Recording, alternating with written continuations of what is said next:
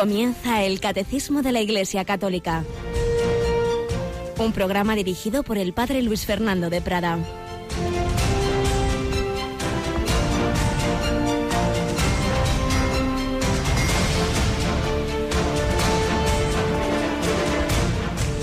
Alabados sean Jesús, María y José. Muy buenos días, muy querida familia de Radio María. Comenzando este día, este día 9 de febrero, este día en que hay recuerdo de una mártir, una mujer anciana mayor, Santa Polonia, y de otros muchos santos. Y es que no, no dan los días para tantos santos y beatos, camino de esa canonización como la beatana Catalina Emmerich y otros y otras que en, el, en la historia han seguido las huellas de Cristo y han seguido las huellas de aquella mujer de la que nos habla el Evangelio de hoy, que pedía no para ella, sino para su hija, cuando le gritaba a Jesús, que fuera de los confines mm, de la zona en que vivían los israelitas, era una zona pagana, en, ya en los confines de, Siria, y esa mujer que tenía una hija poseída por un espíritu impuro, se enteró de que estaba por allí Jesús y le iba gritando y luego se, se le echó a sus pies. Y el Señor le responde de una manera que diríamos que hay barbaridad, que qué bordería, dirían los jóvenes hoy día. Deja que se sacien primero los hijos, no está bien tomar el pan de los hijos y echárselo a los perritos, porque en la misión terrena de Jesús era ir a las ovejas perdidas de Israel, no todavía a los paganos como norma general que serían los apóstoles. Pero ella replicó, Señor, pero también los perros debajo de la mesa comen las migajas que tiran los niños. Entonces Jesús contestó, anda, vete, que por eso que has dicho el demonio ha salido de tu hija. Muchas veces no entendemos al Señor y por qué esto no me lo concede y por qué a esta persona le hace milagro y a esta no. El camino, los caminos de Dios son inescrutables, mis caminos no son vuestros caminos, pero no dudemos nunca de su amor, de su misericordia por cada uno de nosotros y de que nos hace falta fe y humildad como tenía esta mujer y que debemos pedir, pedir, interceder, interceder por los demás como ella intercedía por su hija al llegar a su casa se encontró a la niña echada en la cama. El demonio se había marchado. Su oración humilde e insistente había obtenido ese fruto. También nosotros debemos orar unos por otros, debemos interceder por el mundo. Tenemos con nosotros de nuevo esta semana a Rocío García. Buenos días, Rocío. Buenos días de nuevo. Buenos días, claro que sí. Y eso es lo que deseamos a todos nuestros oyentes. Un día, un día vivido con el Señor. Y los jueves siempre eh, pensamos especialmente, queremos dar gracias al Señor porque se ha quedado con nosotros en la Eucaristía. Ese Jesús que durante su vida terrena eh, se movía por esos caminos de Galilea, de Judea, a veces saliéndose un poquito de esos límites, pero en definitiva allí hoy día está en todas las partes del mundo en que está la Iglesia cuerpo de Cristo. Yo estaré con vosotros todos los días hasta el fin del mundo y muy particularmente en la presencia eucarística que en un jueves el Señor instituía en la última cena. Todos los hombres de todos los continentes, de todos los tiempos, llamados a encontrar a Cristo, pero ahí está también nuestra labor de hacérselo presente, de presentarles al Señor. Bueno, pues queridos oyentes, piensa hoy a quién vas a evangelizar. Primero, por lo menos, con esa oración de intercesión, pedir por esas personas que no conocen al Señor. Segundo, con tu propio ejemplo, con tu amabilidad, con tu sonrisa, pero quizá también tercero, ¿por qué no? Una palabra de invitación a alguien a acercarse a la iglesia o a leer un librito o regalarle un evangelio o a oír Radio María cada uno pues podemos encontrar ocasiones de apostolado de evangelización, porque todos estamos llamados a Cristo, como vamos a escuchar eh, una vez más en la primera sección de este programa, esta sección testimonial, escucharemos cómo conoció al Señor una actriz de Hollywood.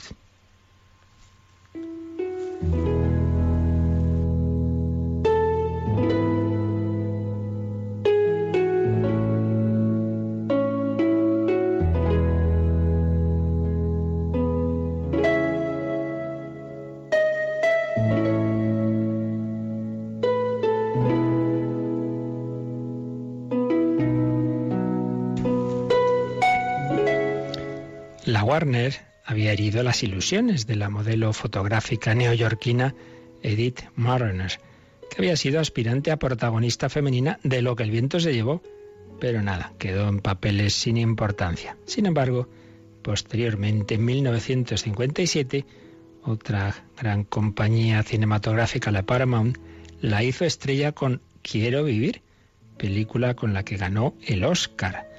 Flamantes los 40 años de la actriz, ahora conocida como Susan Hayward. Había compartido papeles estelares con grandísimos actores como Gary Cooper o John Wayne. Y tras los éxitos que despertaron celos en Jess Barrer, que la había hecho madre de gemelos, y acabaron con su unión civil. Y de resultas de la rotura matrimonial, tras ser rescatada de la muerte por los servicios médicos, que contrarrestaron los efectos de los omníferos que había tomado. ¿Cuántos personajes famosos del mundo del cine y de la canción pues tienen estas tentativas o, auténticos suicidios. Una auténtica crisis, y famosa, eh, con tantos éxitos y sin embargo con ese vacío interior, con fracasos en el terreno afectivo, personal. En 1958, en plena crisis espiritual, conoce al millonario Eaton Shackley Floyd, católico ejemplar, y con él se desahoga. Estoy segura de que Dios existe. No tengo la más mínima duda, pero, pero ¿cuál es la verdadera religión? ¿Cuál es la verdadera iglesia? Se preguntaba. Y este hombre le indica que, dado que iba a ir a Roma, que intentara, que intentara allí en Roma entrevistarse en la, la casa general de los jesuitas con un jesuita que allí estaba, un tal padre MacGuire. Atendió el consejo y luego le escribiría. Fijaos, la vida es un regalo magnífico, pero también un misterio impenetrable. El hombre por sí solo no puede responderse a las preguntas ¿quién soy yo? ¿De dónde vengo? ¿Qué hago yo aquí? En este terreno llega en nuestro auxilio la religión. No se sabe de ninguna sociedad humana que existiera sin ningún tipo de creencia religiosa.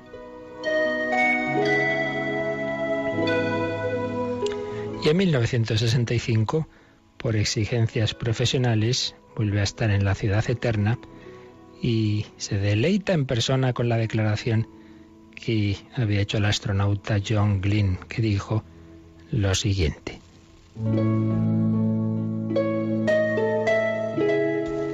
Los aviadores hemos confiado miles de veces nuestras vidas a la certeza de que la brújula nos dará indicaciones exactas y guiará donde deseemos ir. Lo mismo ocurre con los principios cristianos que rigen nuestra existencia.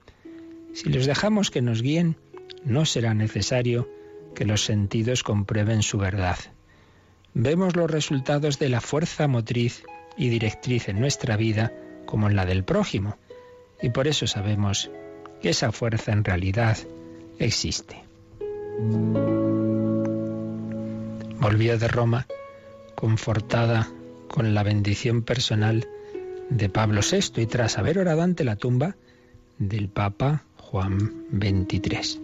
Pues bien, este proceso de búsqueda culmina un 30 de junio de 1966 en la iglesia de San Pedro y San Pablo de Pittsburgh, Pensilvania. Y allí ese jesuita que había conocido en Roma, el padre Macaire, derramó el agua bautismal sobre la cabeza de la actriz, que ahora ya sí triunfaba no en Hollywood, sino en la búsqueda de Dios. Susan Hayward murió con 57 años en marzo de 1975 por un cáncer, pero con esa certeza de que por fin su vida había encontrado el sentido. Pues fijaos esas palabras que había escrito esta mujer que antes estaba desconcertada por el sentido de la vida. La vida es un regalo magnífico, pero también un misterio impenetrable. El hombre por sí solo no puede responderse a las grandes preguntas. ¿Quién soy yo? ¿De dónde vengo? ¿Qué hago aquí? Pero llega a nuestro auxilio la religión, la fe. Pero es verdad que tenemos que buscar mucho a veces uno se desconcierta. Sí, precisamente ayer recibía yo la visita de unas jóvenes que había conocido en mi época de capellán universitario Y una de ellas decía, pues, pues si es que no consigo encontrar a Dios, aquello que nos aconsejabas de hacer oración, aunque fuera oración condicional, o de leer todos los días el Evangelio, pero veo personas que sí, que tienen una experiencia, yo no, ¿por qué no? La verdad es que es un misterio ese juego entre la libertad humana y la gracia de Dios. No conocemos esos planes de Dios, pero estamos seguros de que el Señor quiere que todos le encontremos y hay que seguir en lo más importante de todo. No es conseguir tal puesto, tal carrera, sino encontrarse con el Señor. Pedid y se os dará, como la mujer que pedía por su hija. Buscad y encontraréis. Llamad y se os abrirá. El Señor quiere encontrarse con todos, pero es verdad que hay un misterio de la gracia y la libertad, de la providencia. No sabemos cada uno lo que realmente pone en su corazón, las resistencias que puede tener. Tampoco sabemos esos planes de Dios, porque André Frossard se convierte aquella tarde de julio en París con 20 años, si no recuerdo mal. ¿Por qué no fue con 17 o con 25? Pues no lo sabemos. Lo que sabemos es que el Señor está a la espera de todos y cada uno de nosotros, pero es importante que nosotros pongamos todo de nuestra parte, con insistencia, con humildad, con perseverancia. Buscad y encontraréis.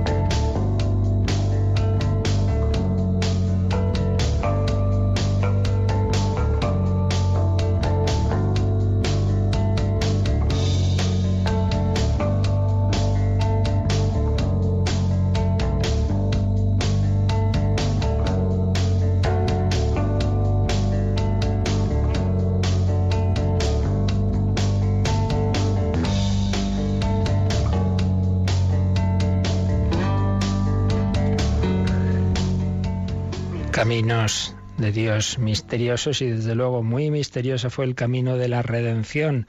Podía el Señor habernos salvado de muchas formas y cogió la más dura, la más humillante.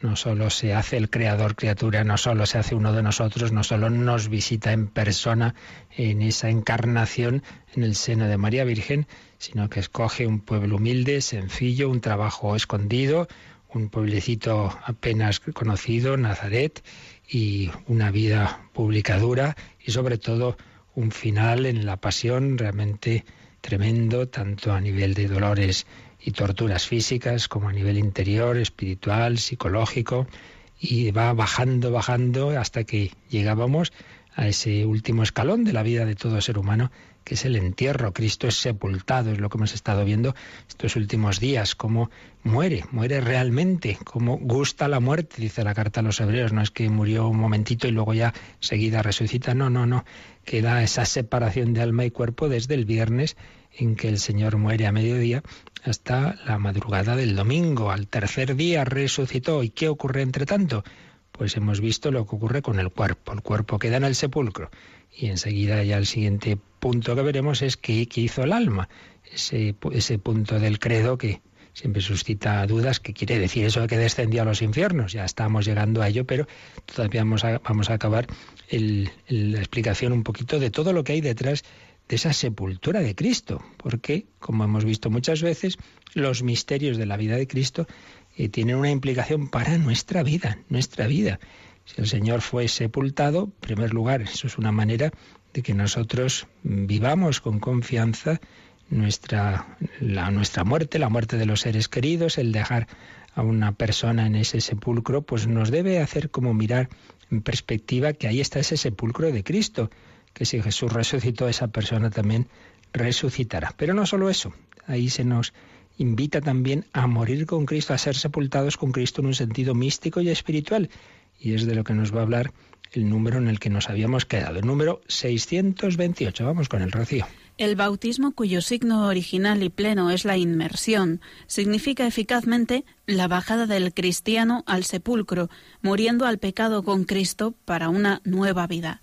Fuimos, pues, con él sepultados por el bautismo en la muerte, a fin de que, al igual que Cristo fue resucitado de entre los muertos por medio de la gloria del Padre, así también nosotros vivamos una vida nueva. Pues aquí tenéis este significado que ya nos da San Pablo, puesto que esta frase larga que nos ha leído Rocío es una frase de San Pablo en Romanos 6 y hay otros muchas referencias en el mismo San Pablo sobre ese mismo tema. Aquí el catecismo cita también Colosenses y Efesios. El bautismo, cuyo signo original y pleno es la inmersión. ¿Qué quiere esto decir? Pues ya sabéis que el bautismo, el, elemento material a través del cual Dios derrama su gracia es el agua. Y eh, puede hacerse de dos formas. La inmersión, que es que la persona se mete toda ella en esa piscina, hace esa inmersión bajo el agua. O la efusión del agua sobre la cabeza del que bautizado, que es lo que más solemos hacer hoy día, pero el, signo original como se bautizaban los primeros cristianos y se ha seguido haciendo también, sobre todo con adultos, como es natural, es la inmersión, entrar un momentito bajo el agua y salir. Bueno, pues ese signo, y por supuesto da igual que se haga por inmersión o por efusión para los efectos espirituales, pero es verdad que la inmersión como que manifiesta más el trasfondo. ¿Y cuál es ese trasfondo? Bueno, pues que igual que uno se mete bajo el agua y luego sale, pues ahí vemos un signo de morir y resucitar. Entrar bajo el agua sería como la muerte y además no hay que olvidar que para el mundo hebreo el mar siempre se veía como algo peligroso, no era en un pueblo precisamente muy marítimo y eso en el, en el mar pues todos tenemos la experiencia, a mí me pasó una vez de jovenzuelo con un tío mío que era muy aficionado al mar y nos fuimos ahí lejos de, la costa, muy lejos, no sabía más que mar por todos lados, se levanta una tormenta y realmente uno se da cuenta de lo que es estar ahí, perdidos, eh, sin, sin nadie alrededor y a, a, merced de esos vientos, de esas tormentas, pues realmente se, se vive la cercanía de la muerte. Pues es la muerte, la muerte al pecado, lo que está significado en esa inmersión. Yo quiero que se quede aquí bajo el agua todo lo malo. Y entonces cuando uno se bautiza, se perdona, desaparece el pecado original, esa misteriosa situación colectiva de la humanidad de separación de Dios y de estar bajo el dominio de Satanás. Si uno se bautiza de adulto, pues también quedan ahí todos los pecados de su vida, toda su historia de pecado. Inmersión, morir, morir al pecado. Pero también eh, un morir a todo lo que está en ese ambiente de pecado, a la mundanidad, a todo lo que me puede acercar al mal, al pecado. Más aún, las diversas consagraciones que luego en la vida del cristiano se pueden ir haciendo, y muy particularmente la consagración religiosa, hablamos de vida consagrada, siempre son una profundización de esta consagración primordial que es el bautismo. Entonces la teología de la vida consagrada ve ahí cómo el consagrado quiere morir, por supuesto, al pecado, pero también a cosas que en sí mismas son buenas, pero que para él, por la vocación que tiene, podrían separarle de Dios. Entonces, ahí hay un dejar también bajo el agua, pues en la disposición de los bienes, a través del voto de pobreza, la renuncia al, amor humano en el modo matrimonial, la renuncia a la disposición de la propia vida autónoma a través del voto de obediencia, es un morir, un morir con Cristo. Bueno, y esto toda nuestra vida, pues también el, cuando uno va enfermando, pues, pues va muriendo, va muriendo en mayor o menor medida, pues hay dimensiones de, nuestro cuerpo, de nuestro ser, que, que, van muriendo hasta configurarnos, hasta que realmente ya sea la muerte última, la, la muerte que, que implica esa separación de alma y cuerpo. Pues todo ello está ya prefigurado en ese bautismo. En el bautismo nos configuramos con Cristo. Por eso este, este número 628 tiene este titulillo, una, una expresión de San Pablo, sepultados con Cristo. El cristiano se ha sepultado con Cristo en el bautismo. El bautismo, cuyo signo original y pleno es la inmersión, significa eficazmente la bajada del cristiano al sepulcro muriendo al pecado con Cristo. Muerte. Pero te metes en el agua y luego sales. ¿Y eso qué significa? Resucitar a una nueva vida. No simplemente lo negativo. Lo negativo en el cristianismo siempre es la cara negativa de lo positivo. Siempre es la renuncia, pero que viene como consecuencia de que se te ha dado algo positivo. Tener cuidado con presentar o vivir el cristianismo simplemente como no hagas esto, no hagas lo otro. No, hombre, no es eso, no es no al aborto, no al, no, es sí a la vida. No es no al divorcio, es sí a un amor verdadero y para siempre. Siempre hay que ver el sí. Lo que pasa es que los sí, claro, implican un no. Es un, un sí al amor implica un no al egoísmo, etcétera. Pues bien, mm, el cristiano está llamado a una nueva vida. ¿Qué vida? La vida divina. Porque por el bautismo recibimos ese Espíritu Santo que movía la humanidad de Jesús. Él es el que da el Espíritu Santo sin medida. Había anunciado ya el precursor, había anunciado ya Juan Bautista. Sepultados con Cristo para recibir una nueva vida, para resucitar. Por eso hemos leído esta frase de San Pablo a los romanos. Fuimos sepultados con Él por el bautismo en la muerte, a fin de que, al igual que Cristo fue resucitado de entre los muertos, así también nosotros vivamos una vida nueva. Una vida nueva. ¿Cuál es el principio de nuestra vida? Vamos a ver. Podemos hablar de tres niveles. Un animal, pues tiene, decía Aristóteles, un alma, un alma animal, no un alma espiritual, pero un principio vital, sensible, por el cual se, se, mueve, por el cual se acerca a lo que ayuda, a lo que le da placer, a lo que alimenta su cuerpo, a lo que le lleva a la reproducción. Bien, es ese nivel animal. Nosotros tenemos, somos también, tenemos un cuerpo, tenemos una dimensión animal y necesitamos comer, etcétera. Muy bien. Pero no somos simplemente ese cuerpo, tenemos un alma espiritual. Entonces, ¿cuál es el principio? que debe mover una persona humana en cuanto persona humana, no simplemente en cuanto animal, pues su razón, su inteligencia. Esto está muy rico, sí, pero yo como inteligencia sé que esto no me hace bien, yo esto no debo comerlo, o no debo comerlo en tal cantidad. Entonces ya uso otro principio, un principio de vida humana que es la inteligencia. Y entonces tengo una voluntad que aunque le apetezca al cuerpo comer esto, dice, pues no, no, no vas a comer esto. Entonces, una persona que vive así está actuando a un nivel humano. ¿Es eso lo que tiene que hacer el cristiano? No, se queda todavía corto. Tenemos otro principio de vida. ¿Cuál? Pues no simplemente un alma humana, sino el Espíritu Santo. No simplemente el alma espiritual creada por Dios a su imagen y semejanza, como todos los hombres la tenemos. También el más separado de Dios sigue teniendo un alma a imagen de Dios, pero el cristiano tiene además otro espíritu, no el espíritu humano creado, sino el Espíritu Santo, participado por la gracia de Dios. Cuando hemos recibido ese principio de vida en el bautismo, y entonces ese, tenemos ese otro principio que hace que no simplemente yo actúe de un modo razonable, usando mi razón, sino la razón iluminada por la fe. Veis, el primer nivel, el animal, los instintos, lo que le apetece. Segundo nivel, el hombre, lo que es razonable.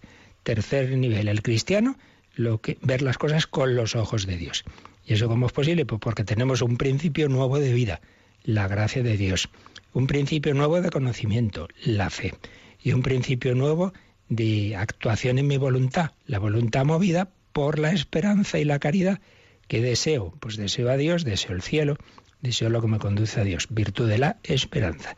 ¿Qué amo? Pues amo con el amor de Dios. Ese Espíritu Santo que se nos comunica me permite amar a Dios con todo el corazón, sobre todas las cosas, como han hecho los mártires sobre todo, está muy claro en ellos, pero todos estamos llamados, y amar al prójimo como Cristo nos ha amado. Todo eso es sobrehumano. No puedo hacerlo por mis fuerzas, no. Por eso que necesito recibir ese principio de vida que se me da en el bautismo en germen, pero que hay que ir seguir alimentando. Claro, un niño le ha nacido muy bien, pero hay que seguir alimentando, si no se queda escuálido. Pues también hemos recibido la gracia de Dios el bautismo, pero hay que alimentarla y por eso hay otros sacramentos y algunos para ser repetidos. Hay que comer todos los días. Por eso hay que seguir comulgando, hay que sanar las heridas con la confesión, hay que alimentarse de la palabra de Dios, no solo de pan vive el hombre, sino toda palabra que sale de la boca de Dios. Hay que hacer oración. La oración es la respiración del cristiano, han dicho muchos santos. Y así, esa vida nueva que recibimos en el bautismo se va fortaleciendo cuando lleguen momentos difíciles, muy difíciles, uno ya tiene una fortaleza recibida pero cuidada con su colaboración a la gracia de Dios que le podrá permitir pues incluso el martirio, como tantos millones de cristianos y cristianas desde niños hasta ancianos han hecho, no porque fueran como hombres más fuertes que los demás, era una niña de 12 años como Santa Inés, frágil, pero era la gracia de Dios en ella, no soy yo quien vive, es Cristo quien vive en mí. Así pues, por el bautismo recibimos esa vida nueva que está llamada a irse eh, fortaleciendo y llegar a su plenitud, como se llama, la plenitud de la vida de la gracia, la santidad.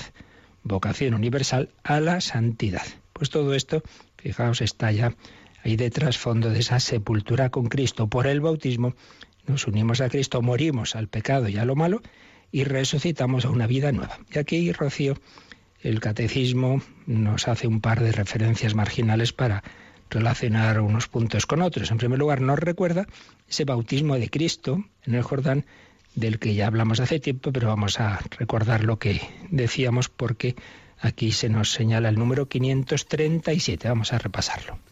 Por el bautismo, el cristiano se asimila sacramentalmente a Jesús, que anticipa en su bautismo su muerte y su resurrección.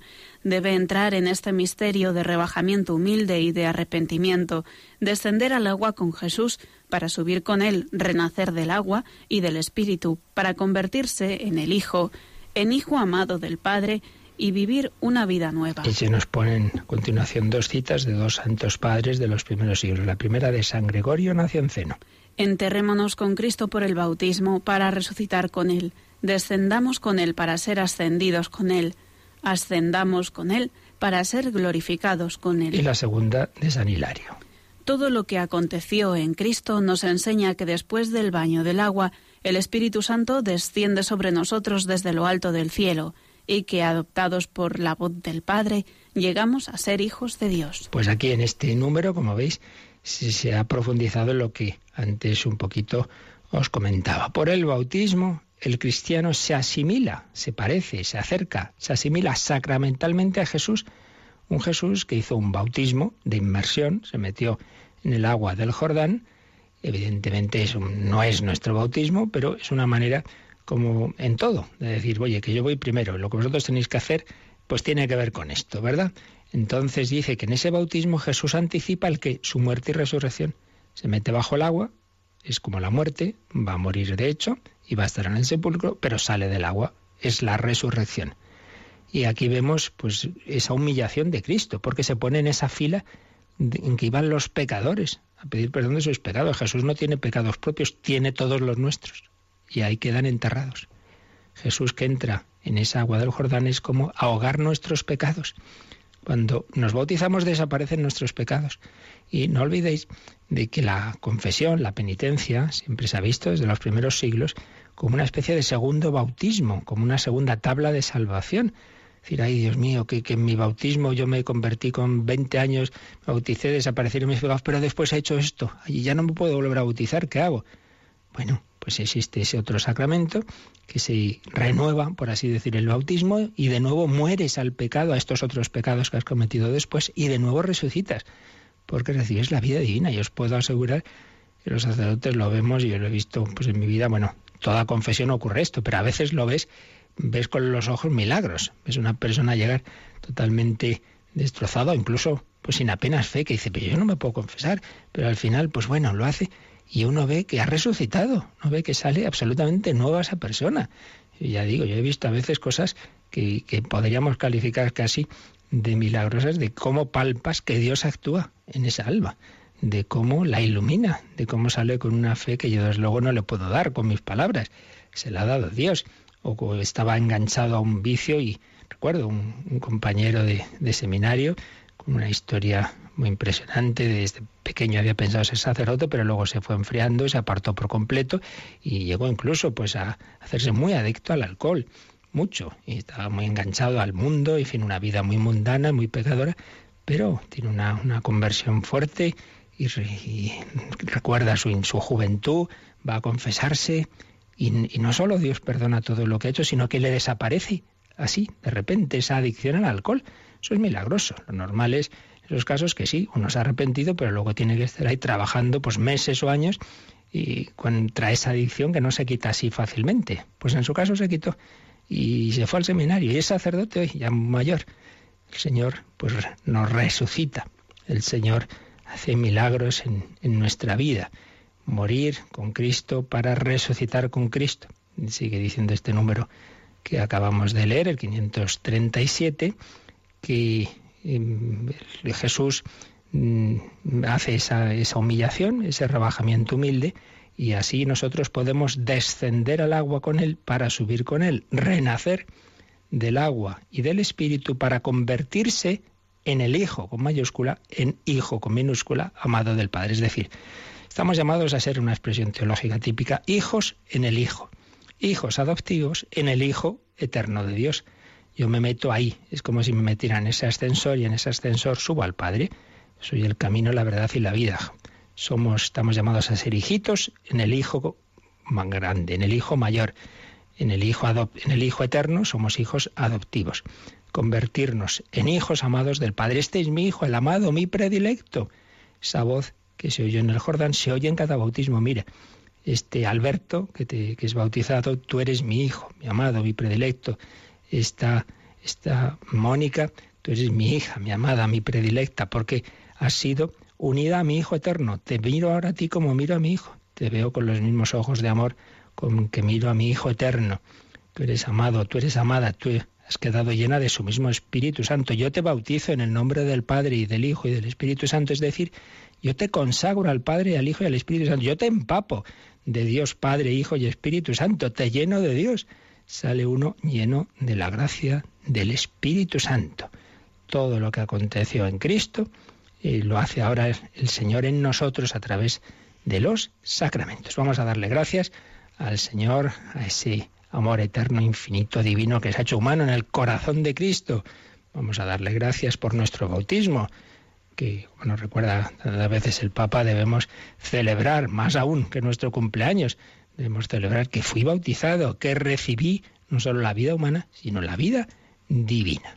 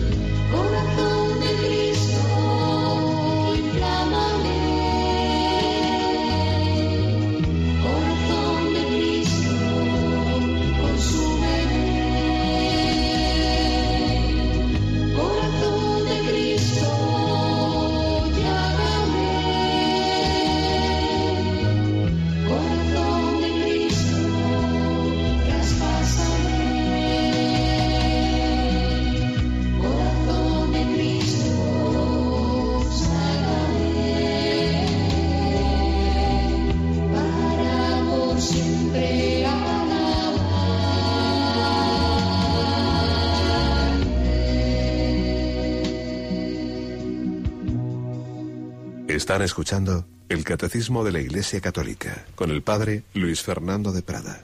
Estamos llamados a morir con Cristo para resucitar con Él. Por eso leíamos también en este recuerdo del número 537 esas palabras preciosas de San Gregorio Nacianceno. Enterrémonos con Cristo por el bautismo para resucitar con Él. Descendamos con Él para ser ascendidos con Él. Ascendamos con Él para ser glorificados con Él. Es decir, hemos dicho muchas veces, el cristiano está llamado no simplemente por sus fuerzas a intentar eh, amar a un Dios que está allá arriba en el cielo, no. está llamado a vivir siempre con Cristo. Cristo ha entrado en mi vida. No soy yo quien vive, es Cristo quien vive en mí. No son mis fuerzas, es la gracia de Dios.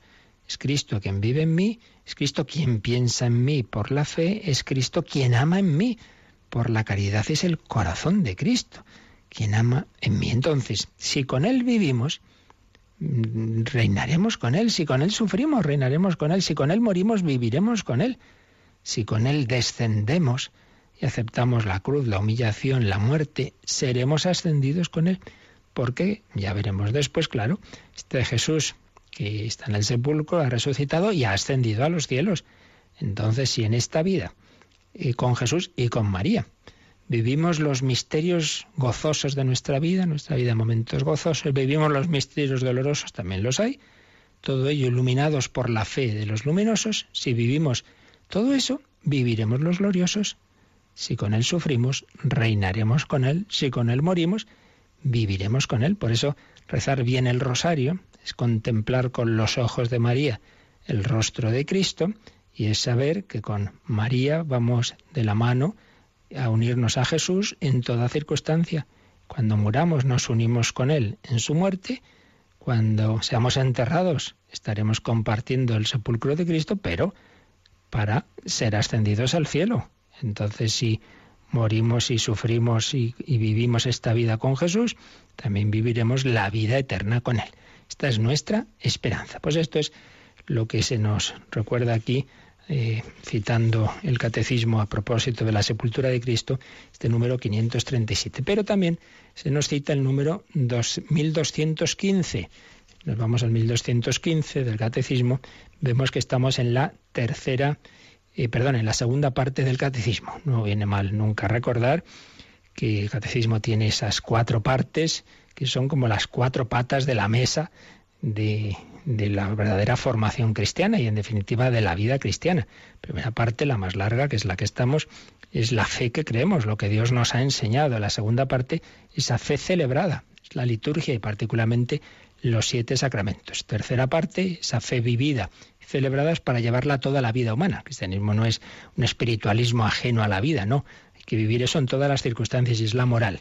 Todo esto que Dios nos ha dado para vivirlo en la vida familiar, en la vida laboral, en fin, en toda circunstancia. Y cuarta parte, la oración, porque esto no son verdades frías, son relación con personas. Hay que relacionarse con Dios Padre, Dios Hijo, Dios Espíritu Santo, la Virgen María, y eso es la oración. Pues bien, en la segunda parte, la parte de la liturgia, lo principal de la liturgia son los sacramentos. ¿Cuál es el primero de los sacramentos? El bautismo. Bueno, pues aquí se nos cita un pequeño número que nos recuerda lo que ya prácticamente hemos dicho, pero vamos a leerlo, Rocío, el 1215. Este sacramento es llamado también baño de regeneración y de renovación del Espíritu Santo, porque significa y realiza ese nacimiento del agua y del Espíritu, sin el cual nadie puede entrar en el reino de Dios. Pues muy bello son dos expresiones del Nuevo Testamento. La primera de San Pablo a Tito, baño de regeneración y de renovación del Espíritu Santo. Bueno, más o menos lo que ya hemos dicho, por el bautismo recibimos una vida nueva, somos regenerados, somos renovados. Cuando uno se bautiza de adulto, pues es, como en el caso que hemos contado al principio de esa actriz norteamericana, fijaos, bautizó muy, ya bastante mayor. Bueno, pues es nacer de nuevo, es que es otra vida. Hay una película, hemos recordado más de una vez, Historias del Bronx, en que hay un, jovenzuelo bastante eh, elemento, diríamos, y no recuerdo qué pifia ha hecho. El caso es que, es católico, entonces se, confiesa y, dice más o menos dice esta frase al salir. Esto es lo bueno del, del catolicismo, que siempre se puede empezar de cero. Y es verdad, cuántos casos preciosos pues tenemos de, personas que, renacen y dicen, es que me he quitado un peso de encima, empezar de cero, baño de regeneración y de renovación del Espíritu Santo, porque significa el bautismo y realiza ese nacimiento del agua y del Espíritu, sin el cual nadie puede entrar en el reino de Dios. Aquí la cita es del Evangelio de San Juan. Juan 3.5, palabras de Jesús a Nicodemo. Entonces nadie puede salvarse sin bautismo, en efecto. Pero entonces los pobres que, no tienen culpa de no haber llegado ahí el Evangelio y no se han bautizado, bueno, si desde el principio se, se entendió que la persona que busca hacer la voluntad de Dios tiene, digamos, un bautismo de deseo, toda alma que no haya llegado a ella el bautismo físicamente sin culpa suya, si está buscando a Dios, digamos, hay una especie de deseo de, de, hacer lo que Dios quiere que haga y por tanto hay un deseo del bautismo, entonces el Señor en su misericordia le dará esa gracia. Pero siempre en relación con ese plan de Dios de unirnos con Cristo. Nadie se salva simplemente porque sea muy bueno y por su conciencia. Ya sé yo que esto en este mundo relativista nos cuesta, pero es así. Solo Cristo nos salva, único Salvador. Otra cosa es que nos salva modo ordinario por el contacto con Él a través de los sacramentos de la Iglesia y modo extraordinario, cuando uno sin culpa no recibe esos sacramentos, tranquilo, que Cristo desde la Iglesia a distancia también cura como curó a la, a la hija de la mujer sirio-fenicia, pero, pero siempre buscando, buscando uno la verdad y abriéndose a la gracia, no que se salve por sus fuerzas, sino que es, es salvado por la gracia de Dios, sea que le llegue por el modo ordinario de los sacramentos, sea que le llegue por estos modos extraordinarios. Muy bien, pues nada, con esto terminamos este apartadito breve, sencillo que hemos visto que aparece en el, en el credo Jesucristo fue sepultado. Y ya a partir del próximo día iremos al siguiente apartado, ¿qué pasa con el alma de Cristo? Mientras el cuerpo está en el sepulcro, el alma, Jesucristo descendió a los infiernos, que es esto de los infiernos, ya lo anticipábamos ayer, no es nuestro infierno sin más de los condenados. Jesucristo descendió a los infiernos, al tercer día resucitó entre los muertos. Es lo que veremos a continuación. Pero antes Vamos a leer los números con los que se resume lo que hemos visto en estos días. Son solo dos números porque ha sido un apartado breve. Números de resumen de este apartado del, del descenso de Cristo al sepulcro. Vamos a leer, Rocío, el 629. Jesús gustó la muerte para bien de todos. Es verdaderamente el Hijo de Dios hecho hombre que murió y fue sepultado. Pues ya lo vimos, es una expresión de la carta a los hebreos Jesús gustó la muerte, la, la, la, la, tomó bien, la asimiló, no fue eh, muere en un segundo y ya está, ya está, ya resucitado. No, no, no. Está durante un tiempo, desde el Viernes Santo a mediodía hasta la resurrección, hasta el domingo de Pascua, está en esa separación de alma y cuerpo. La ha gustado, la ha gustado con un gusto muy amargo, pero es así. Gustó la muerte para bien de todos. Esa muerte de Cristo es nuestra vida, es nuestra salvación es verdaderamente el Hijo de Dios, hecho hombre, que murió y fue sepultado. Recordad lo que vimos en, ese, ese, primer bloque de Cristología muy importante que tenemos resumido en, en recopilado en, no, me acuerdo si en dos DVDs, toda esa, esa configuración del ser de Cristo es un único sujeto, es una única persona, la persona eterna, segunda de la Trinidad, pero que tiene dos naturalezas, la divina y la humana. En la divina Dios no puede morir, pero en la humana sí, se ha hecho hombre. ¿Quién ha muerto en la cruz? El Hijo de Dios. Dios ha muerto, pero ha muerto en su naturaleza humana, obviamente, no en la divina. Pero es verdad, ha muerto Dios, como ha nacido Dios en Belén, porque es el sujeto, es la persona, es como poníamos este ejemplo. ¿Quién viene por ahí? Viene Juan. ¿Y qué es Juan? Pues es médico y abogado. Es una única persona, pero con dos profesiones. Pues es una única persona, la persona divina, con dos naturalezas. En la, en la divina es eterna, esa no puede morir, ni nace, es eterna pero la humana sí. La humana ha nacido de María y muere en la cruz. Es el Hijo de Dios hecho hombre que murió y fue sepultado. Y siguiente número de resumen, el 630. Durante el tiempo que Cristo permaneció en el sepulcro, su persona divina continuó asumiendo tanto su alma como su cuerpo, separados, sin embargo, entre sí por causa de la muerte. Por eso el cuerpo muerto de Cristo no conoció la corrupción. Pues lo que acabamos de decir. Si soy una única persona, esa persona divina eh, asume esa naturaleza humana de Cristo, naturaleza humana que se compone de cuerpo y alma, y que en esos tres días están separados porque están en situación de muerte. El cuerpo en el sepulcro, el alma en el Seol, pero son el cuerpo y el alma de esa persona divina. La persona divina sigue asumiendo ese cuerpo y ese alma. Y lógicamente esa persona divina que está asumiendo el cuerpo y el alma, pues hombre, eso tienden a que se vuelvan a unir es, antinatural esa separación de cuerpo y alma. Lo es en todos y más en el Hijo de Dios. Por eso eso no podía durar, eso iba a llevar a la resurrección. Eh, su persona divina continuó asumiendo tanto su alma como su cuerpo, por eso el cuerpo muerto de Cristo no conoció la corrupción. Por otra parte, es decir, es el cuerpo del Hijo de Dios, ¿cómo se iba a corromper ese cuerpo?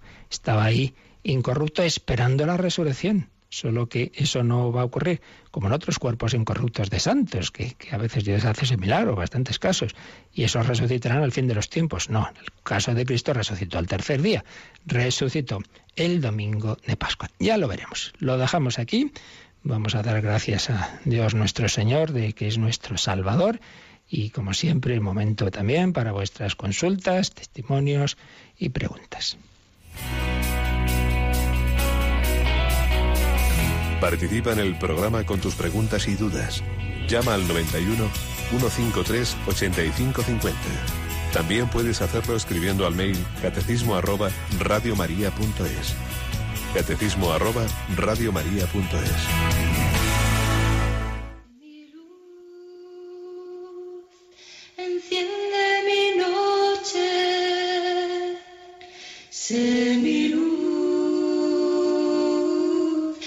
enciende mi noche,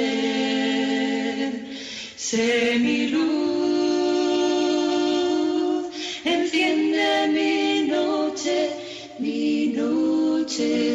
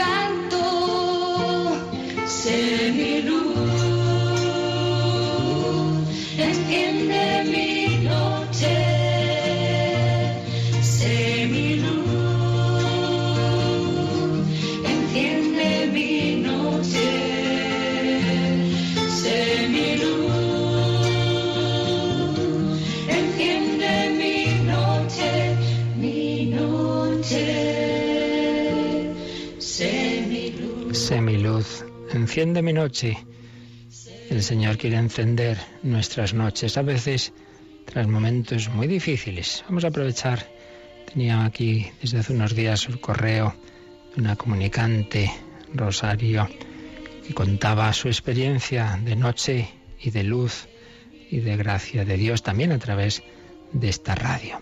Dice que al escuchar estos días, como hemos estado explicando, la pasión del Señor según el catecismo, yo le he traído numerosos recuerdos y me ha hecho reflexionar sobre una experiencia que cambió el rumbo de mi vida, pues precisamente redescubrí a Dios en el dolor. Desde niña siempre me consideré una fiel cristiana, teniendo como guía de mi vida los mandamientos de Dios y de la Iglesia. Llevaba una vida tranquila, cómoda a nivel personal y profesional. En el año 2008 el Señor me colmó de dicha al hacer realidad mi sueño de ser madre, dándome a través de la adopción una preciosa hija. Pensé entonces que mi vida sería una Navidad perpetua y nada hacía presagiar que algún tiempo después el sufrimiento me llegara a través de una grave enfermedad. Me diagnosticaron un cáncer. Yo me refugié, como siempre, en Dios con resignación, sin entender el sentido de la prueba por la que estaba pasando. Así, las diversas operaciones sufridas dejaron cicatrices que cambiaron para siempre mi cuerpo. Estas con el tiempo sanaron, pero dejaron paso a otras cicatrices más profundas en mi alma, porque aunque me negaba a reconocerlo, algo en mi relación con Dios había cambiado. Un año más tarde, en junio de 2011, me vuelven a detectar un cáncer en otro órgano de mi cuerpo, y esta vez mi fe en Dios se rompió al sentirme abandonada por Él y no encontrar sentido al sufrimiento que estaba padeciendo, y por primera vez en toda mi vida me alejé de Él. Pasé casi una semana sumida en el dolor, la angustia y el miedo, que solo intentaba ocultar a mi pequeña niñita de tres años. Ese tiempo que pasé enojada con Dios y alejada de Él, aunque puede parecer corto a los ojos de los demás, para mí fue el más terrible que he vivido nunca. Fuera de Dios solo había vacío y oscuridad. Había perdido la luz verdadera y no encontraba el camino. Solo cuando me reconcilié nuevamente con el Señor a través del sacramento volvió a brillar, aunque tenue al principio, la luz de la esperanza. Aunque no había comprendido aún el sentido de mi sufrimiento, acogí con fe al Señor en mi alma y acepté serenamente su voluntad. Y fue en el tiempo de Adviento cuando la providencia de Dios hizo que descubriera Radio María. Precisamente el primer programa que escuché es el que usted dirige, El hombre de hoy y Dios, y justo trataba del valor y sentido del sufrimiento cristiano. Las palabras que escuché parecían dirigidas a mí y a partir de ahí empecé a comprender. No hay nada que suceda en nuestra vida que esté al margen de Dios. El Señor me pedía a través de esa dura prueba que mi fe creciera, madurara y diera fruto. Me hizo sentir en los momentos más duros y difíciles una paz y un amor tan grande que no se puede expresar con palabras. En la humildad, sencillez, pequeñez, perdón, me he perdido, sí, y al abandonarse confiadamente en las manos del Señor, lo que nos hace unirnos plenamente a Él, realizando cada día un proceso de conversión que nos lleve a la santidad. Él regala la corona de espinas a sus amigos. Hoy estoy otra vez en el camino y aunque todo pueda parecer lo mismo, nada es igual que ayer. Siempre agradeceré a Radio María el haberme acompañado en todo este camino, ya que la Virgen se hace oír a través de estas ondas de forma misteriosa y siempre nos lleva de lo humano a Jesús. Desde entonces soy un oyente habitual de esta emisora y colaboro con mis oraciones y donativos para que este instrumento de la Virgen María siga haciendo esta hermosa tarea. Pues muchísimas gracias por este precioso correo, un testimonio más de lo que hemos dicho desde el principio del programa de hoy. Dios tiene un plan misterioso con cada uno de nosotros.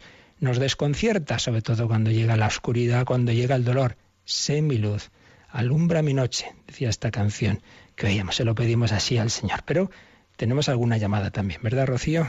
Mari Carmen nos llama desde Sevilla preguntando eh, por el credo en el que mencionan que resucitará el Señor a los vivos y a los muertos.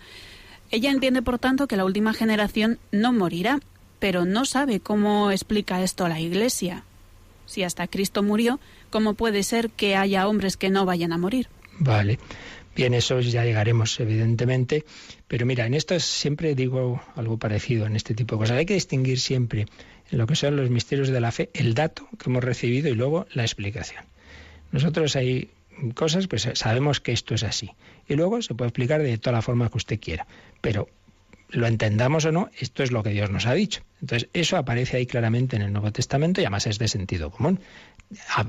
Si Jesús dice que va a venir en un determinado momento de la historia, que ahí termina la historia, pues entonces es verdad que los que estén vivos en ese momento, eh, esas personas, esa última generación, los que en ese momento estén vivos, pues no tienen por qué morir. Entonces dice San Pablo que no todos moriremos, sino que seremos transformados. Entonces, bueno, es lo que hubiera ocurrido también si no hubiera habido pecado original, si no hubiera habido otro pecado, el ser humano hubiera tenido una vida en este, en, eh, aquí y luego entra en otra dimensión entra, pasa, digamos, la puerta a la vida eterna sin ese desgarro de cuerpo y alma. No, no me parece algo tan, digamos, extraño, ¿no? Eh, pero claro, pregunta al oyente y con mucha razón. Dice, hombre, si Cristo murió, entonces los demás no. Pues, pues es verdad, Cristo murió porque Cristo asume esas consecuencias del pecado y es lo que la inmensísima mayoría de la humanidad, evidentemente vamos a morir prácticamente todos. Pero eso no impide que pueda haber, no sabemos cuántas personas de esa última generación, en las cuales se produzca esa, ese paso a la de situación definitiva de, otra forma. y ser transformado, ser transformado sin el desgarro de cuerpo y alma. Lo dice San Pablo, dice también, hombre, a todos nos gustaría que no nos quitaran este vestido que es el cuerpo, ¿verdad? Que no nos despojaran, que no sufriéramos ese desgarro, nos gustaría, pero bueno, la mayoría haremos como el propio Jesús y sin duda la Virgen María también, pues que es esa separación de cuerpo y alma, ellos en un breve tiempo, nosotros hasta que llegue ese final de la historia. Entonces, no, luego ya cómo será como el detalle, pues no lo sabemos. Pero es que también hay que insistir mucho en una cosa importante. Eh, la revelación de Dios nos dice lo, digamos, nos da lo que debemos creer a un nivel práctico, no a un nivel de lucubraciones. Quiero decir, lo importante es, con esto yo tengo que tenerlo en cuenta. Tengo que saber esto y que esto orienta mi vida. Pero, ¿y será de esta manera? ¿Será de esta otra? Y me dijo, ¿eso te va a afectar a tu vida? No, ¿verdad? Pues mejor no lo cubres mucho. Y quien dice en este tema dicen otros, ¿no? Lo importante de las verdades de fe es que iluminen nuestra vida, no que empecemos ahí a hacer elucubraciones de calentarnos la cabeza como a veces los teólogos, ¿no? Pues y, entonces los ángeles, pues tendrán alas de verdad, que se de alas ni no alas, son espíritus, pero no, no hagamos demasiadas ahí elucubraciones que no nos llevan a nada. Muy bien, lo cual no quita que por supuesto hay que pensar y preguntar, como ha hecho muy bien la, oyente, y no quedarnos ahí con, nuestras dudas. Pero es verdad que hay cosas que más o menos sabemos, podemos responder y otras pues ahí quedan en el misterio. Muy bien, pues que viváis este, este jueves en esa compañía del Señor que se ha quedado con nosotros. La bendición de Dios Todopoderoso, Padre, Hijo y Espíritu Santo, descienda sobre vosotros. Alabado sea Jesucristo.